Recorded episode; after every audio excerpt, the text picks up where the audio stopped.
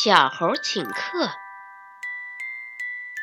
一天，小猴捡到一块肉骨头，他非常高兴，立即回家炖了一锅汤，并且还请了小狗、小猫、小熊到家里做客。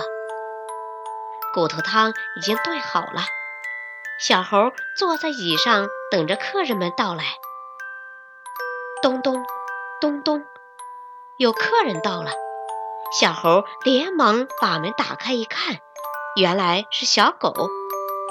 小猴高兴地说：“快进来，你是第一个客人呢。”小狗，你最喜欢吃什么味道的东西？小狗搔搔头说：“喜欢辣味儿。”于是小猴偷偷地往汤里撒了许多胡椒粉。会儿，咚咚咚，又有人敲门了。小猴打开门一看，原来是小猫来了。小猴连忙说：“快快，请进，请进，先坐下来吧。”小猫，你喜欢吃什么味道的东西呢？小猫很有礼貌的回答：“我喜欢咸味儿。”于是小猴又偷偷的。往汤里放了一大勺盐。最后，小熊也来了。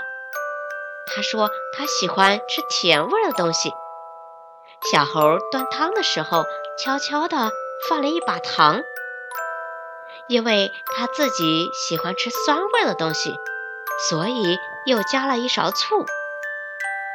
客人们都端端正正地坐好了。小猴把汤端上了桌。